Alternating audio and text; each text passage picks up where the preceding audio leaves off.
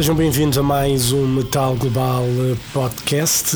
Esta semana vamos ter duas entrevistas vintage, duas entrevistas clássicas e ambas nunca foram ouvidas antes. Apenas traduzidas e imprimidas na revista Loud na altura e as entrevistas para este programa são uma com o lendário Gary Moore, que foi realizada em 2003. A entrevista na altura estava planeada para Dublin. Gary Moore era convidado especial da digressão Monsters of Rock, juntamente com os White Snake, mas uma lesão no braço de Gary Moore afastou dessa tour. Hum, nessa noite acabou por tocar uma banda de nome Red Lemons, não me falha a memória, já foram alguns anos. Hum, a entrevista acabou por acontecer, mas foi por telefone umas semanas mais tarde. A entrevista então com Gary Moore é para ouvir já a seguir, mais daqui a pouco, e depois da entrevista com Gary Moore, há uma entrevista clássica com Blackie Lawless dos Wasp, há uma entrevista realizada em 2002. Mas primeiro, então, vamos a essa entrevista clássica, essa vintage entrevista com Gary Moore. Metal Global. Uh, you are in England at the moment? Yeah, Yeah. Okay, so shall we start the interview? Sure. Okay, so uh, first of all, how was the um, Monsters of Rock tour? Um, how was it to tour with Whitesnake and uh, tour Europe? Uh, well, we only toured England actually, Mhm. and uh, you know it was fun because uh, I hadn't played some of those songs for quite a few years. You know, like uh, we were doing things like uh, Shapes of Things and stuff like from my '80s kind of period. So it was kind of fun to play those because I said I'd never play them again. so it was kind of strange to uh, go back to that era, but Yeah. uh, I kind of enjoyed it. You know, because it was like. Uh, it was like revisiting your past, but because of the kind of the band that I'm involved with at the moment, you know, with Cass and Darren, Yeah. we're kind of much more of a rock band anyway, so the, all the stuff kind of fitted together really well. And it was nice playing the big venues in England because I hadn't played those for quite a while, and uh, you know, it didn't really matter who we toured with really. Do you still got the blues? Fuck off. but the best you can do, man. yeah. okay. I- Uh, no, I wish I had a fucking dollar for every time I've been asked that question. yeah, I know. Going to the prod, uh, band, you know, the Scars. How do you got together this uh, this band? Okay, we got together. Uh, let me think now. It was November of uh, two, the year before last, so it's like uh, it's about a year and a half, you know. And we, what happened was Darren Mooney, you know, the drummer, and myself, we'd already been working together at that time, and we were on a tour of Europe. And uh, at the end of the tour, I said to him, "Look, I'd really like to get a."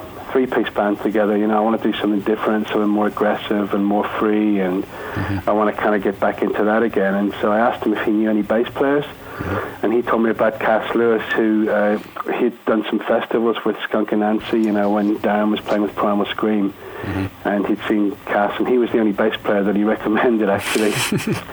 he didn't he didn't have any other names at all, so. Mm-hmm. I thought, well, I don't know what's happening with these guys. And he says, well, I think maybe they've broken up now. So mm-hmm. when we got off the road, I made contact with uh, Cass, you know, and we spoke on the phone and we hit it off really well straight away and we liked a lot of the same music. And so we just arranged to meet up and have a play one day at the rehearsal room. And he came in and, like, we just played one or two songs and that was it. We were a band. The chemistry between uh, the three of you was perfect then. Yeah, it was just really exciting, you know, and Cass just fitted in really straight away in every way. You know, he was just a great player and, you know, we really liked the way he was as a person, which is very important as well. And I just, just felt like I'd known him all my life. Uh, the change of the sound, uh, if you can call it change, it's like a more heavier sound. Yeah, Now- definitely. Yeah, was this like meant to be heavier, or uh, just when you start to rehearse, the um, the heavier sound just came together? Well, I think it was a bit of both, really, to be honest. I mean, I wanted to have a more aggressive kind of heavier sound, but I mean, it would be hard not to with the people involved, you know what I mean? because of uh, the backgrounds of everyone, it was just going to sound that way, really. Uh, you have been uh, uh, playing music for like so many years now. What are the best and worst memories that uh, you have of all these years? Uh, well, I don't know I've got any really worst ones. I mean, I just, you know, it's all good and it's all bad in, in one way or another. I mean, it's like, I mean, a really a big high point was when I did Still Got the Blues because that was my first blues album, and it was kind of you know that whole time was very exciting for me because everything just took off and I was playing to so many people everywhere and just playing the music that I'd played when I was a kid really and just take it out. You know, the last time I played some of those songs were in tiny clubs in Belfast and in Dublin, you know, and then to all those years later to be playing the songs from your teen your, your teenage years, you know, and to take them out and play them to people. That was a big thrill for me, mm-hmm. and that so many people uh, appreciated the music, and it taught me a big lesson that you know you can just be honest and just do what you want, and you know people can see that you're just being honest. They like it, and that's the way it is. Uh, changing, changing a bit the subject, uh, there's been like a reunion of Thin Lizzy some years ago, probably. Uh, do you ever have been invited to a reunion, or uh, since you have been part of, uh, you had a brief spell in Thin Lizzy, do you ever consider getting back together, or? Uh, No, there is nothing, Lizzie. No. There's no in it. okay. It doesn't exist. You know what I mean? It's just bullshit. It's like, you know, I know the guys have to eat, man. Everyone has to pay the, the bills and all that, you know. But I don't, you know what I mean? I don't think they should have called it Thin Lizzy, really. Yeah. So without him, it doesn't really mean anything to me. Yeah. It's just like a bunch of guys. Yeah. You know, like it's like it's Yeah. like a tribute band by now almost. There's only like one guy from the original lineup. You Yeah. Mm-hmm. know what I mean? It's a joke, really. I mean, good, you know, good luck to them. But I just feel that. They should have called it maybe the Lizzies or something, you know, like people used to call Thin Lizzy the Lizzies. It was a kind of affectionate term, and Yeah. maybe they should have used that name. But I don't think Phil would have appreciated it. Yeah, well, I don't, I, I don't, I won't, I won't call that Tin Lizzy anyway because I mean, without Phil, that I mean, Tin Lizzy is dead, basically. Sure. That's my opinion. Absolutely. Yeah. Uh, do you have any plans for a live album or a live DVD? Yeah, we just actually we just finished mixing it last week from the Monsters of Rock tour. Yeah. Uh-huh, yeah, we, we recorded, um, we did two nights. We filmed and recorded Sheffield hmm on the British tour with, uh, you know, with Whitesnake, and we recorded uh, Glasgow. So the Sheffield night is coming out as a DVD, and the Glasgow night is coming out as a live album. And it sounds really good. You know, the, the live album especially sounds really good. Uh, when do you plan to release the I think they're going to put it out in September. September? Uh-huh. Okay. Uh, does the DVD comes with uh, any extras like uh, old footage of uh, of you or uh, clips? Uh, we haven't finished all the extras. I don't think it's going to have tons of stuff. I think there's going to be some interview footage and some backstage stuff, and there might be some other bits of scars footage from other other concerts, uh, but not the old stuff now because I wanted to relate it to this band, you know, yeah. and I wanted to keep it, you know, simple and just directly related to this band. Okay. Yeah. Uh, I'm going to just ask you something because uh, I was in Dublin for the Monsters of Rock tour and uh, I And was I didn't supposed. play. yeah. I know. I was supposed to have an interview there with you, so I, I I know. just. yeah, I remember. Yeah. So I just wondering what uh, what happened because I uh, injured my hand. really Yeah. was a bad thing or uh, just um, or just uh, I think for uh, like a, a week or two. I No, know. it's still healing. I Yeah. just uh, really banged my one of my fingers and it swelled up. Mhm. And uh, you know, I just it was a really stupid thing. I banged it in the shower, believe it or not. and uh, I wasn't even having a wank. It just banged and, you know, and it was like I slipped and I. I and I went on and played the next Yeah. day, and I shouldn't have really, Yeah. because it was hurting. But I thought, oh fuck, well I've got to get through the gig anyway. Yeah. So I went on and I played at um, Newcastle. Mhm. I did it. Where did I do it? Glasgow. Yeah. So right after the live recording, Mhm. when I was getting ready to leave, and uh, so I played in um, Newcastle, and then I had a day off before Dublin, Mhm. and fuck, it really hurt. You know. Yeah. I just couldn't play. So I went to a physiotherapist, Mhm. which is all you can get on a Saturday afternoon in Brighton. Yeah. You know. Yeah. I couldn't, I couldn't get an X-ray or anything, but Mhm. so she tried to help me, and she put some uh, electrical current through it. You know, interferential they call it Mhm. and she did everything she could, but it still didn't heal. You know, so now um, it's it, you know it can take a while to heal these things. Okay. Um, after so, so releasing so many albums, is it hard for you to pick um, a set list for a, for a show? Um, yeah, that's a good question, actually. Yeah. Uh, how, now, now you're getting some good questions. how do you pi- how do you pick up a, a- set list for a for a show? well, well, for the Monsters of Rock, it, was it wasn't too hard, you know, because I thought, well, I'm going to just play a set for the fans, you know. whi- Which is something I don't normally do. I usually just think, well, I- if I don't want to play this song, I ain't going to play it. But I think I thought it would have been very arrogant of me not to play some of the old songs because it was all related to the Donington Festival from the 80s and that was why we were asked to do the show in the first place. So if we'd just gone out and played a whole Scars album, it wouldn't have been very well received by the people, I don't think, and I don't think it would have been very fair of me. So uh, I just I just thought of some songs that I'd like to do, like we did out in the fields. And did you did, you didn't see any of the gigs then, right? No, uh, I was Oh, just in Dublin. Well, you'll see us next time. And we were going to keep that set kind of, you know, anyway, Mm-hmm. for the summer Yeah. because it's nice to go out and do something different anyway, you know, because for years now I've been going out and doing Pretty Woman and all the, you know, a bit of the blues and a bit of, you know, this and a bit of that. Yeah. But it's been mainly blues for the last sort of 12 years, with the exception of when I did the Dark Days in Paradise tour, and then I put some stuff from, uh, like I did out in the fields and over the hills and stuff like that, uh, Parisienne walkways. But it's been mainly the blues set. So this time we've changed the whole set pretty pretty radically. Uh, and it's nice because, uh, ironically, the old, like I said earlier, the old rock stuff sits really nice with this Scars stuff, you know, because it's all kind of heavy. And the way we play it, Yeah. it sounds more modern now anyway with Cass and Darren. You know, they play it their own way. Like we do Shapes of Things and we do like Wishing Well and stuff like that, you know. And uh, out in the fields is really nice, you know, to play. I didn't, I wasn't sure if it would work with three people, but it, it works really well. Yeah, uh, you are going to play in Faro Uh-huh. uh, next month Yeah. in a bikers festival. Uh, Yeah. What the fans can expect from uh, a set, uh, from your, your performance there? I mean, um, how many times do you, you are you going to Big play? there? headache, I guess.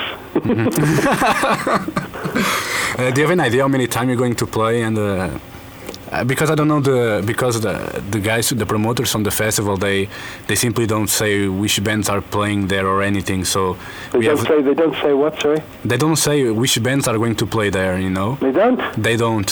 I mean, I know that you're going to play there, but you are the only the only band. Uh, as Scars are the only band that I know that is going to play there because they don't tell anything about the other bands that are going to play Well, there. have they advertised us already? Yeah, Okay. they have advertised that yet. Uh-huh. Okay. Well, that's cool. I mean, we played a biker festival last year. We played the Bulldog Bash in England, mm-hmm.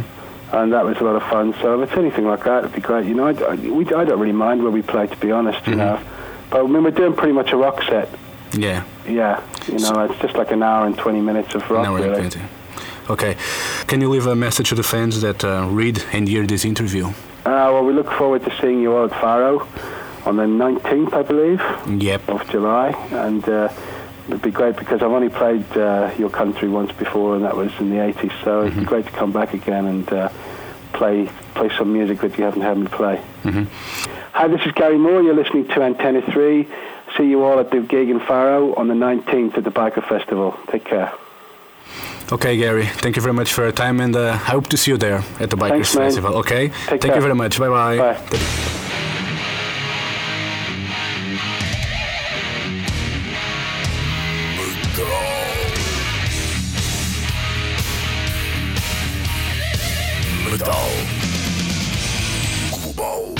Global. Foi a entrevista possível com Gary Moore na altura, em 2003.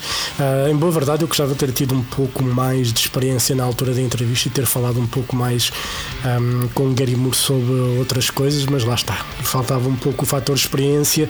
Seja como for, foi uma entrevista com Gary Moore e é uma daquelas entrevistas que acontece uma vez na vida e isso ninguém me tira. Infelizmente, perdemos Gary Moore a 6 de fevereiro de 2011 um músico que deixa um legado enorme, com uma carreira a solo e, claro, com o Steen Lizzy, apesar da sua breve passagem pelo Steen Lizzy, e também com os Coliseum 2, que tinha trazido Gary Moore na altura a Portugal. Aliás, eu falei com Don Harry dos Deep Purple sobre isso ah, numa das entrevistas que está, hum, que está disponível do Metal Global na RTP Play. Eu, se calhar, vou recordar essa entrevista num dos próximos programas aqui mesmo para a versão podcast. Mas pronto, agora a seguir vamos ouvir a entrevista com Blackie Lawless dos Wasp. Esta entrevista aconteceu em 2002. Na altura, a banda promovia, neste caso Blackie Lawless, promovia o álbum Dying for the World, um álbum que era dedicado às vítimas do 11 de setembro, nomeadamente a música Hallowed Ground. Foi uma extensa e bela conversa, como sempre, com o mestre Blackie Lawless, que podem ouvir agora. Hello. Hi, Jorge. Hey. Hi, it's Blackie. Hey, how are you? Fine, thank you. Uh, where are you at the moment? California. California. Yep.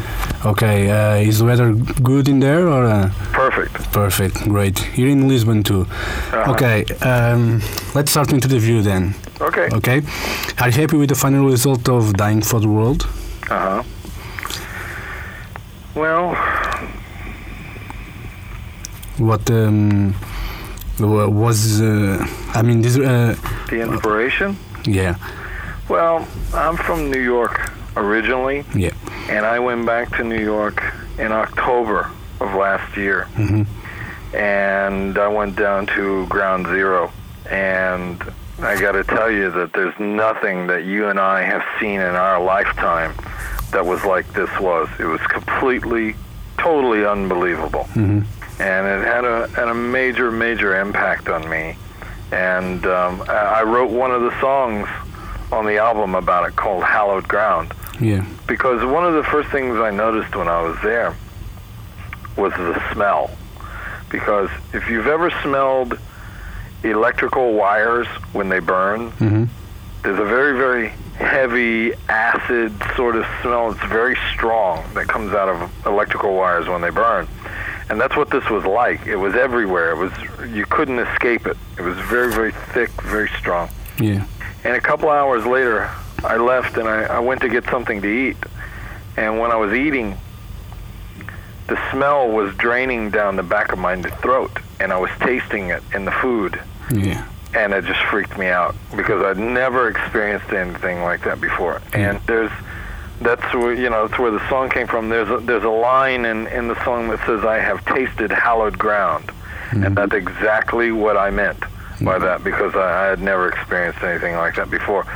And really, I wrote the album, you know, or I wrote that song about going to ground zero, but really the record is more about the future mm-hmm. more than it is the past.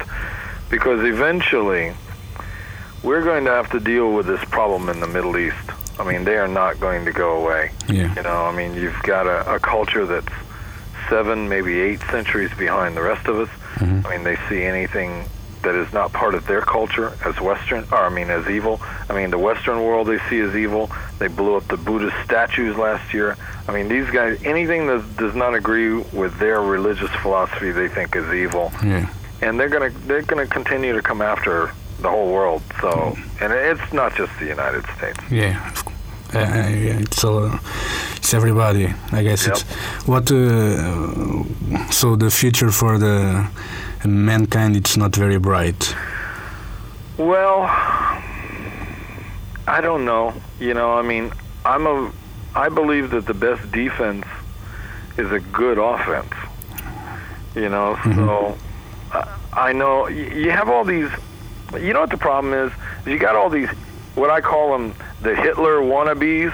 Yeah. You know, all the guys that want to be Hitler Yeah. down in the Middle East. You got Osama bin Laden and Saddam Hussein and Yasser Arafat, and there's lots of them. But they're not really the problem. The problem is there is what we call in English, we call it an ism. That's I-S-M, like idealism, Yeah. Nazism, Mhm. fascism. And the problem is, with an ism, you can't kill it. With a, you know, an ideal is some. It's a belief. Yeah. It's an idea. You can't kill an idea. The only thing you can do is kill the carrier. hmm Yeah. So that's really what I'm talking about. So this is pro- this is a problem that is going to be here for a whole generation. Yeah. You know, and this is not something that's going to go away tomorrow. So you say, well, the future doesn't look very bright or very happy. Well, I'm not. I don't know. You know, I just, like I said, I this record for me is is based more on, on what the future is going to be than than the than the past. I I think, you know, music has the ability to make change Mhm. because what it does is it influences the people that listen to it, and then the people go make the change Yeah. And the people can make the world a better place. And that's really what I'm trying to, to, to do. I'm trying to use abstract art to get people to think, you know, to really, really think about what they're seeing and what they're hearing. Because if you go back and you look at the 60s, the music that came out of the late 60s changed the whole world socially. Yeah. I mean, it you know, it created, you know, uh, it, it got the people to think, you know, and it, it stopped a war, stopped the Vietnam War. You know, so music can be a very, very powerful tool, and that's really what I'm trying to do here. hmm You recorded, uh, you start writing the album before the September 11th events or uh, before? Or after? Um, a little bit before, but most of it came after. Yeah. Um, yeah, on this record, uh, uh, uh, compared to the previous ones, it's more mid-tempo. Was planned this way, or uh, was just uh, the vibe that you had? I don't know. You know, it's just I really don't think about that when I'm making a record because I'm just trying to make music that's driven by passion. hmm You know, so I don't really think about is this song fast, is it slow? hmm You know, I, I don't think about that stuff. I'm just I'm just trying to to create a record that expresses what I'm really feeling at the moment. hmm Okay, uh, on this record you also have some uh, lineup changes or uh, recording. Uh, the one of the major is Chris Holmes is out Right. of the band, and you have a new guitarist, Darrell Roberts.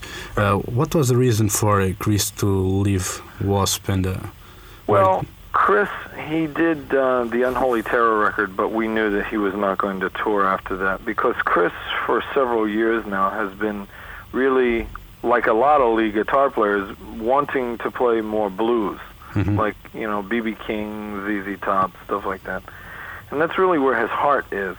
And I think you know it's important for him to do that because you know the most important thing is if he's happy, you know. So Yeah. that's really why he did it. And Frankie Banali is playing drums, but Frankie's played drums on Wasp record since 1989. You know, back to the Headless Little Children. Yeah. Right. So that's not really new. I mean, anytime I have a chance to work with Frankie, I always do because he's the best. Yeah. Uh, are you going to use Frank uh, on the um, on the live tour or? The, I don't know. You know, I, I need to talk to him about that to see what his schedule is. But like I said, I mean, I love playing with him anytime I can. yeah. And Darrell Roberts, uh, where did you found the guy? Well, Mike Mike Duda, our bass player, Mhm. saw Darrell playing in a Metallica cover band, and said, "Hey, this guy's a really good guitar player. Let's give him a try." And so we auditioned him, and I was very impressed with his guitar playing. But honestly, the thing I was more impressed with was his singing. I mean, he's a great lead singer. He's really, really good. Yeah. So, uh, is he going to sing like backing vocals on live or? Uh, He may he might sing lead. I don't know. He's really good.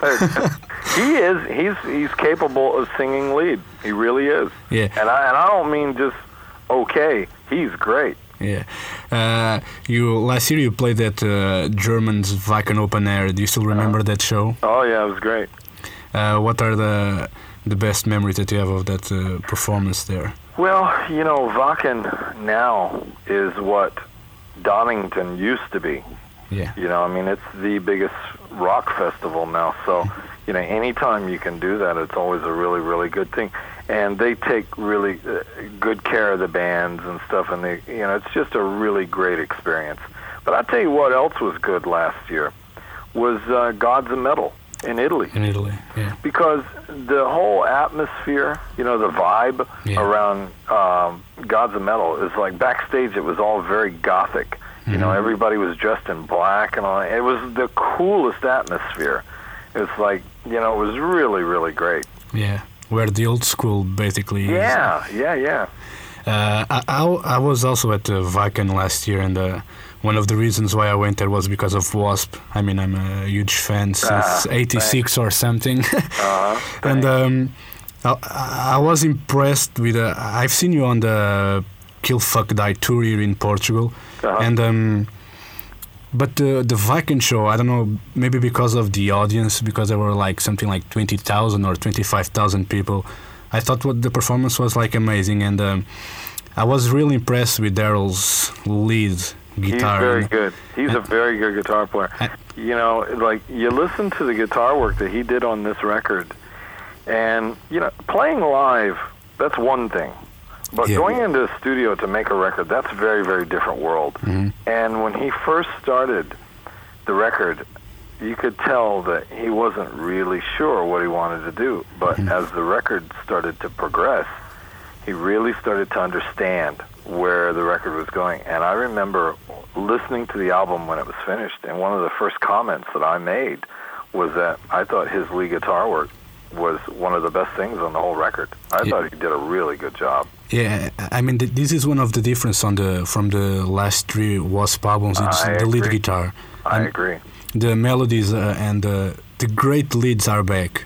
Right. And uh, when I, I made this review of this album, that's one of the points that I mentioned. It's like the the leads are back at Wasp. You know, Chris had gotten to a point, in all honesty, Chris had really reached a point where I don't think his heart was here anymore. I think it was, you know, where he wanted to go. And it was really starting to reflect in everything he was doing. So I think he probably made the right choice to, you know, to go do another band. Yeah, I mean, uh, still at the Wacken show, uh, I remember uh, some of the songs when I, I just closed my eyes and I was listening just to the music. I mean, th- uh, I mean, the lead, the solos that he played was like absolutely perfect. Yeah, he's good. It was very But like, like I said, he's a better singer than he is a guitar player. so. Is is your place as lead singer in Wasp uh, Well, at I don't know. I don't know. Hold on now. let's, let's not get crazy. No. But I tell you what, he's been working on solo material, and um, it's not ready yet. I, I think you know he needs to do some more improvements in his songwriting. But I think eventually he could have his own career. Yeah. I, I, I really like also his stage his stage performance. He was like was like always moving around and uh, Oh yeah, head banging. I was like cool, you know. and he's good. he had like all the band basically head banging and running from place to another. Was Well, you know, when we first started, you know, in the beginning, Wasp was for live performance was based on pure energy. I mean, that's all we wanted. We wanted to go out, you know, and just just really kill an audience with the energy. yeah, and uh, I, I think you can achieve that, you know. We're trying. yeah. Um, uh, I know that you are planning uh, the release of a DVD. Do you have any Yeah, right. details of that um, DVD? Sure. Uh, Jorge, can you hold on just Yeah. one second? I'll be right yeah. back. Okay.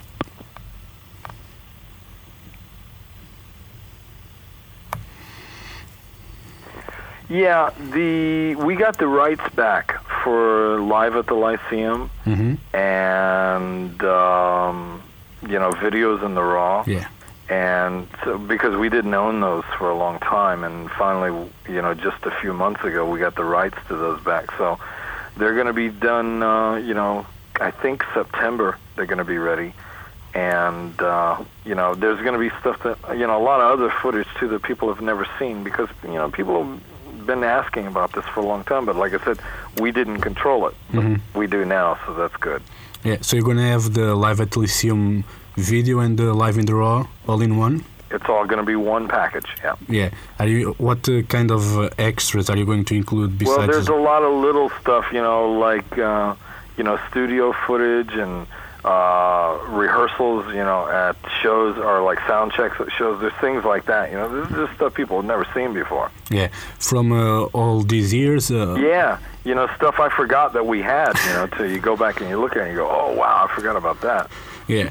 Uh, going back to the recording of this album, I remember that uh, during the recording of Unholy Terror, you had some problems because uh, you use digital equipment and you had some Oh, problems on the hard drives. Right. Do you had any similar problems on this recording? No. No, because it was all done analog. Yeah. You know, I, I after Unholy Terror, I was so unhappy with using digital. I said, "That's it. We're never going to do this again." Because it's not just the problems that that creates; Mhm. it's the sound.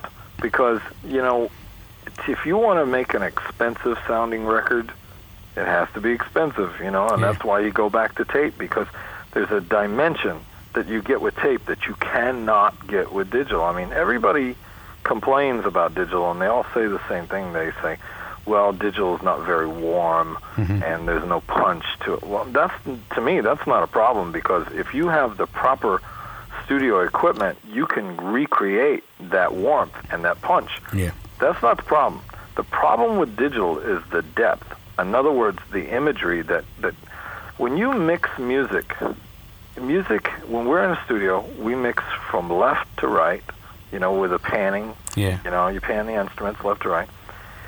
The sonics go up and down. In mm-hmm. other words, the bass is on the bottom and the cymbals are on the top, and everything else is in between. hmm So you have left to right, up and down. But with digital, there is no no depth going away from you. Yeah. With analog, you get sound coming at you and going away at the same time. hmm And you cannot get that with digital. I don't care what kind of equipment you have to warm the sound up or create punch and all that, you will never get the depth or the dimension out of it. And so that's the biggest difference. That's why you have to get this record. You know, everybody asks me, and they go, "Well, what do you think?" You know, and I said, "Well, I don't, you know, song-wise, I don't know because I'm too close to it right now. I can't tell you, but I do know this: sonically, this is the best record we've ever made. The sonics of this record, if you put this on a good stereo system, Yeah. sounds amazing, and it's all because it's done analog. Yeah. You cannot get this the way this record sounds. Digital technology does not exist to create the sound that we got on this record. Yeah, I thought this record uh, had a, a very dark vibe. I don't know if. Mm, probably, yeah, because the atmosphere that it was written because of. Yeah. Okay. What are the touring plans for uh, Dying for the World?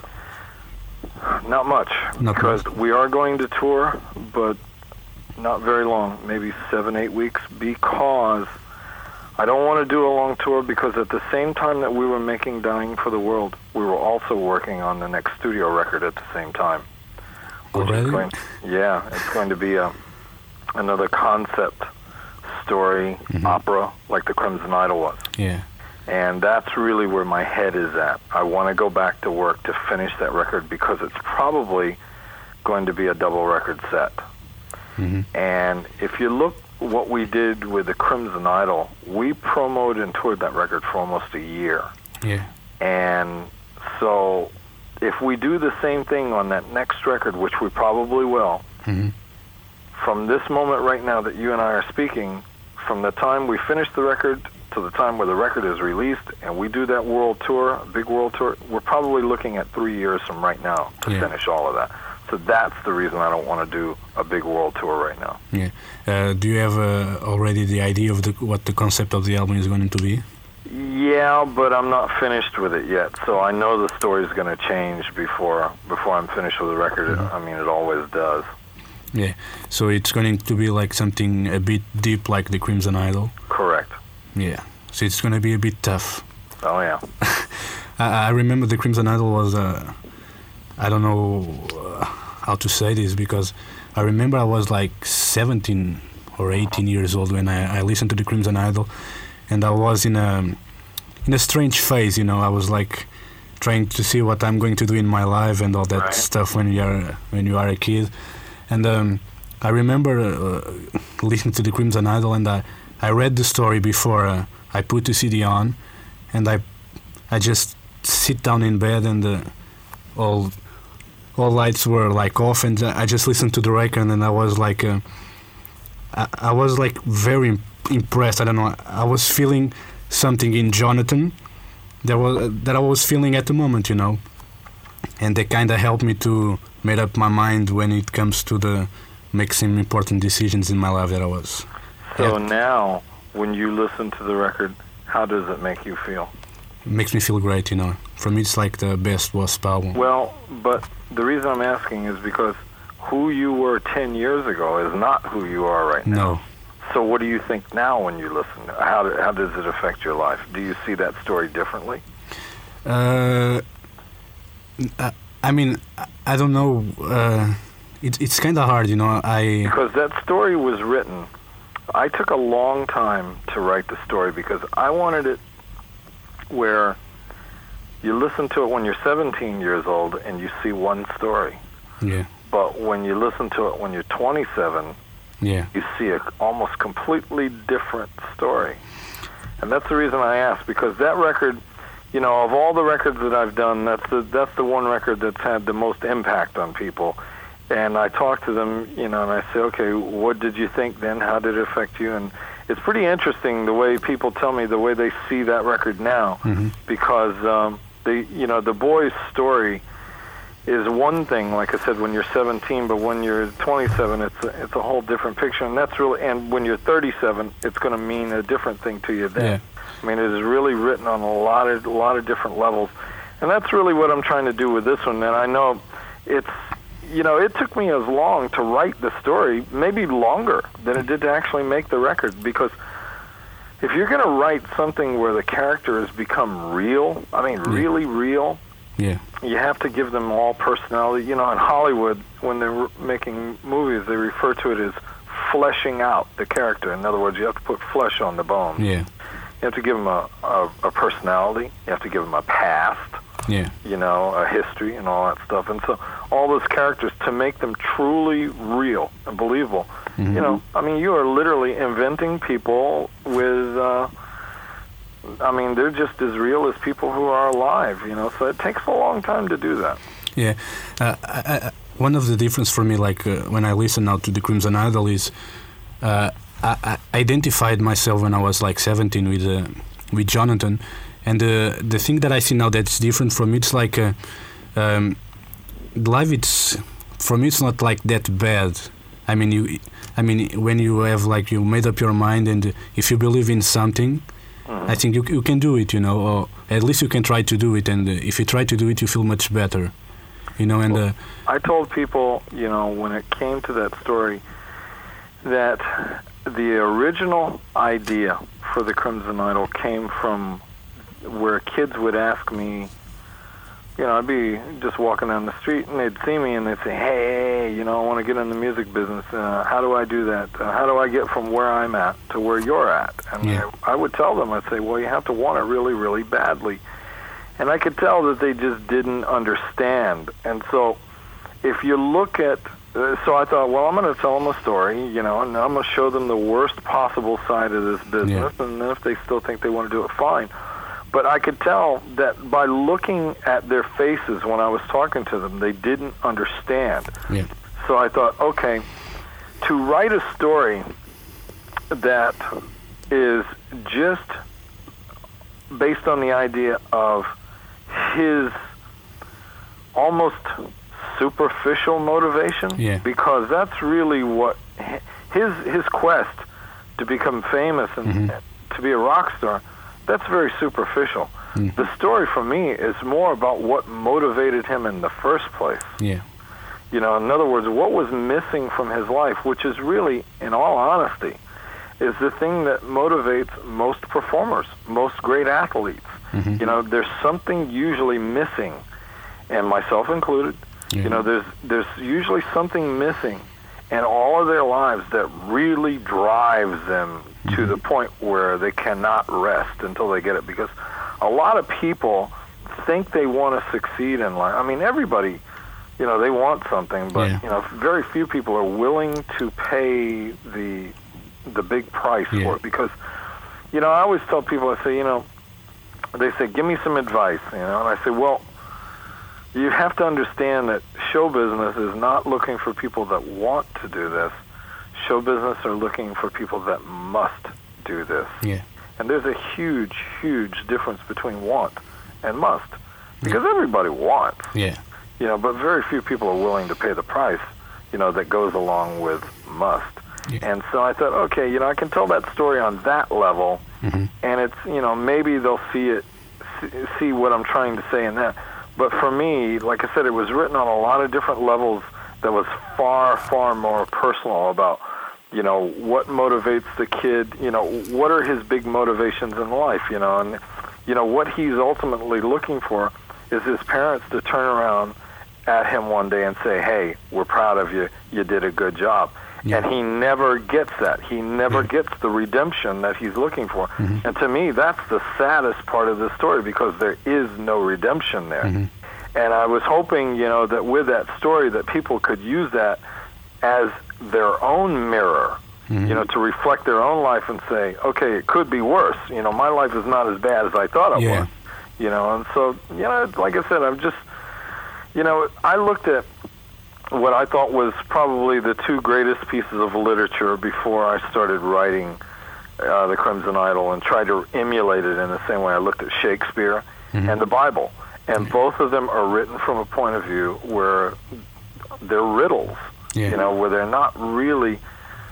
Every time they answer a question, they turn around and ask even more questions. That- you know, so exactly. that's really what I was trying to do. Yeah. Uh, one of the strongest sentences of that album is "Be careful what you wish for; Right. it might come true."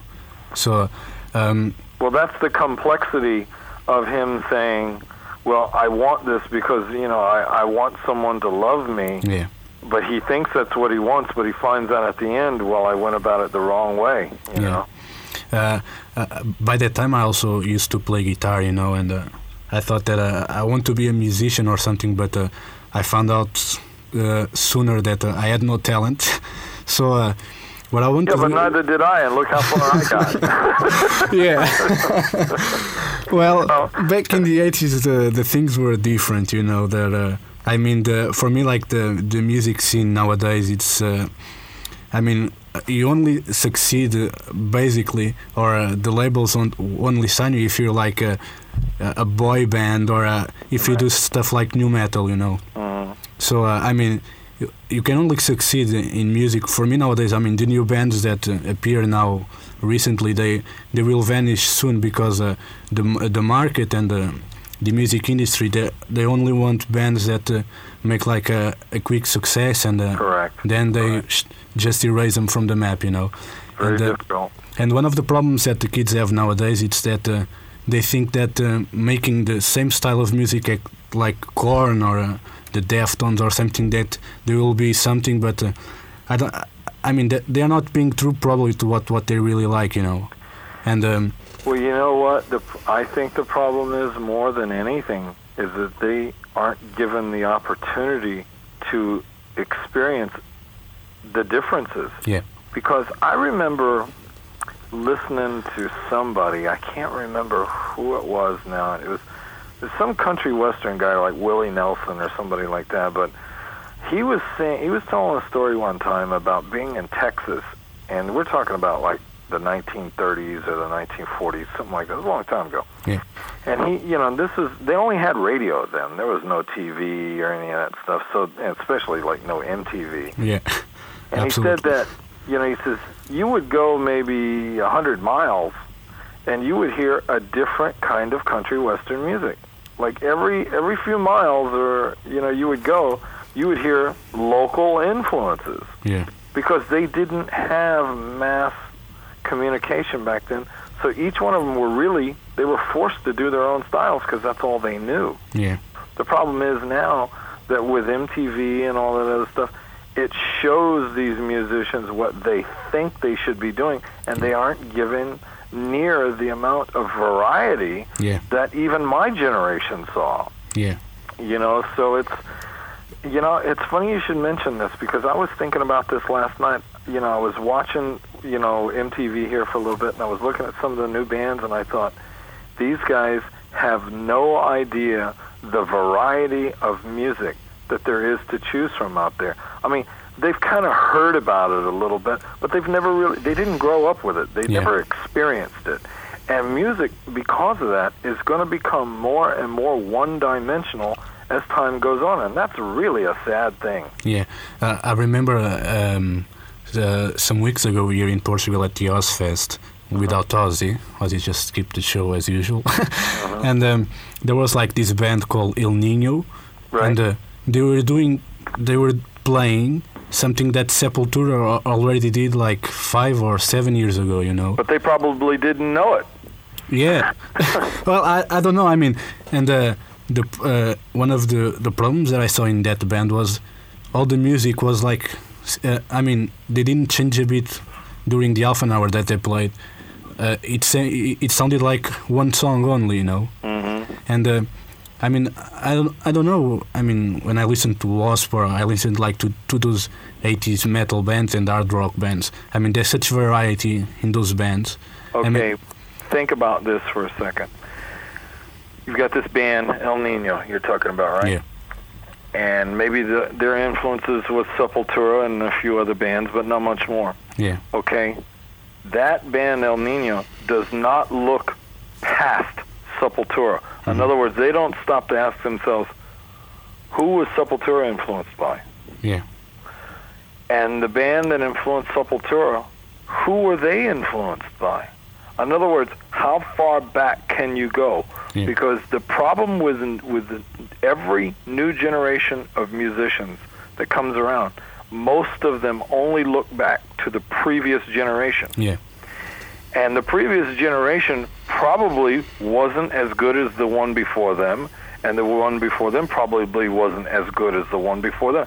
So, in other words, if you've got the Rolling Stones, Mm. and then after that you have Aerosmith, and then after that you have uh, Black Crowes.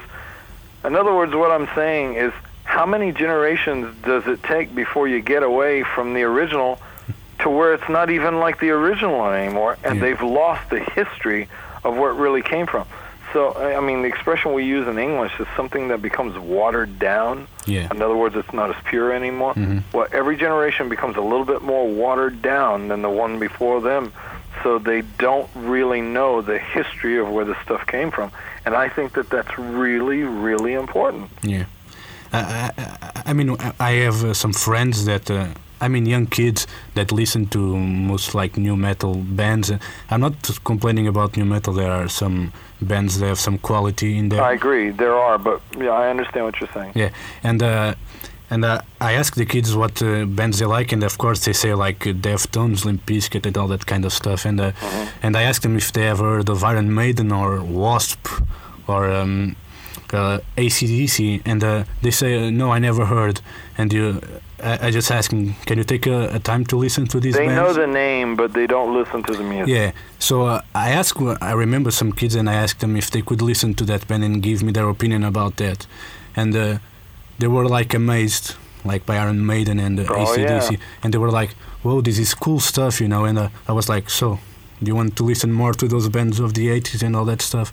And the guy's like, "Yeah, sure." And, and uh, I, I try to when I I see kids like in the new metal shows, and uh, I always like to talk with them to to know what bands they like, and uh, I always try to to tell them to listen to the old stuff, you know, because they're where most of these bands get their influences from, or or something I like that. I was listening the other day to some old Iron Butterfly, and you know, I mean, they were a great band.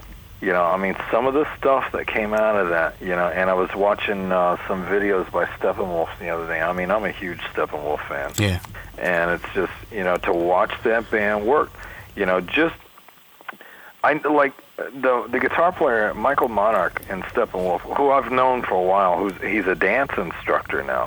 Dance believe or not yeah. He's not playing music anymore. Yeah, you know but i was listening to the guitar tone that michael was getting the other night and i think the only thing that I can figure is that I mean it was such a cool guitar tone, but it was very unusual. It doesn't sound like anything you hear today. And I guess the reason that Michael was getting that tone was probably because the equipment wasn't very good, you know. Yeah. But they took what they had and they made the best of it. yeah, In other words, today with musical equipment, there's so many varieties Yeah. of things that can be done. The musicians don't have to work as hard anymore to find the sounds. But the problem is, is that when you have an amplifier that will emulate many, many different sounds, yeah, it does just that. It emulates them. It doesn't give you the exact sound, and that's the reason that all it's like digital. You know, we were talking about before. Yeah. Everything is very close, but it's not exact, and there's a big difference between just kind of close Yeah. and having the real thing. yeah. I, mean, agree. when we did this record, we took all the digital stuff, got rid of it. We went back to using all old tube amplifiers. Yeah. You know, like like uh, a Leslie speaker for the organ, you know, that goes around and stuff Yeah. like that. We used all original equipment, and when it's maybe once in a while you can get away with using fake instruments, as I call them, but eventually when you start to put them all together, if you don't use real instruments, you can hear the difference. yeah, I mean, it, it just really makes a huge difference. That's why I said, you know, with this record, I mean, uh, it'll take me a year to to tell you whether the record is actually the songs are good because I'm too close to it right Yeah. now. I can't tell, but I do know this sonically. I'm very impressed with the way this sounds. I mean, I hear things on it, and I hear the depth and you know, and the punch and all that, and it's just like, it's great. yeah. Okay, um, we are already talking for some minutes, so uh, we better reach the end of the interview. Okay. Can you leave a, a message to the fans that uh, read this interview? You know, we've always had every time we've ever been to Lisboa or any place like that, we've always, you know, we've had a great time. I remember the the first time Wasp and Iron Maiden played there in, in 1986 when. You know, the promoter oversold the show, and the Yeah. kids were turning the cop cars over and setting them on fire. Yeah. I mean, we were we had to run Yeah. back. We were playing the arena there, and we ran from the backstage area Yeah, to where the bus was, and it was about 200 meters. yeah, And we got about halfway to the bus, and the kids saw us, and they started running after us. And we finally we made it to the bus, and we were looking out the windows, and all the cop cars were on fire and everything, and it was just like it was unbelievable. Yeah. We thought, man, this is rock and roll. yeah. I mean that uh, that was like good times. You know the, that pavilion where you play in '86 uh, does not uh, held shows anymore because it's too old. Oh, really? show. Yeah. I mean, well, you know what? I remember that night, not just because of the fires outside, but we were told before we went on, somebody came up to us and they said, uh, there's something we think you should know. And I said, what? You know, I see the guy, he's got a real serious look on his face, and he says, um, Jackson Browne was here about a week ago. And they were throwing switchblades at him on Yeah. stage. he says, but if you do good, that probably won't happen. And you know, we were all a little nervous before we went out, but you know what? We went out. That night was the best night of the whole tour Yeah. because we went out there. The that place was rocking. I mean, the the kids were going completely insane.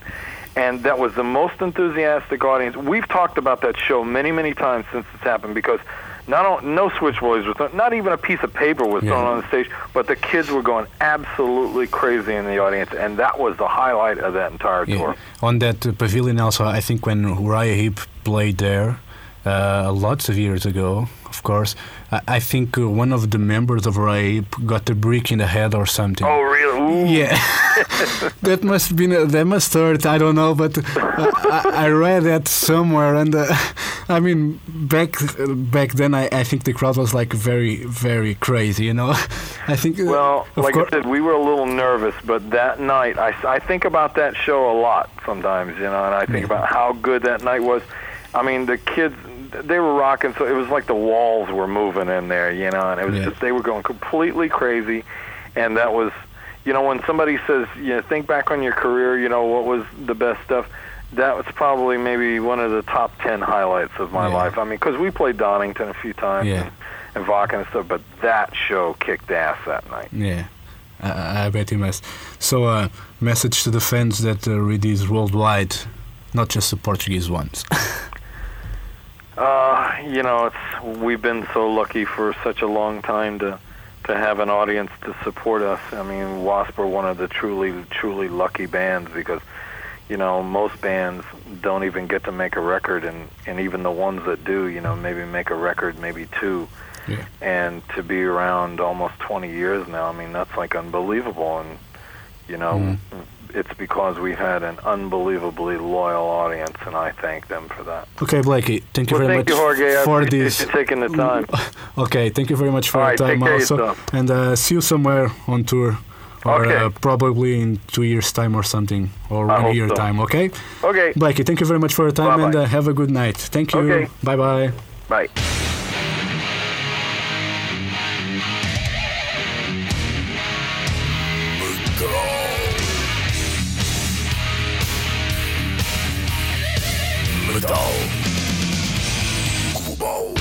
Metal Global foi a entrevista com Blackie Lawless, entrevista realizada em 2002. Estas foram duas entrevistas clássicas, se assim se pode dizer, e que não estão disponíveis em mais lado nenhum. Brevemente, ficam prometidas as entrevistas realizadas a Dave Murray, dos Iron Maiden, a Kerry King, do Slayer, e ainda uma outra com Blackie Lawless em 2004. Mal eu sabia que depois da entrevista em 2002 iria ter hipótese de falar novamente com Blackie Lawless. Seja como for, podem fazer like, podem seguir, podem fazer uma boa review deste podcast em Apple Podcasts ou no Spotify. Podem também fazer like na página do Metal Global no Facebook e podem me seguir no Twitter e Instagram em Mountain King. Eu volto no próximo programa. Um forte abraço. Children of the night, will live through the centuries to come, I have lived. Good night.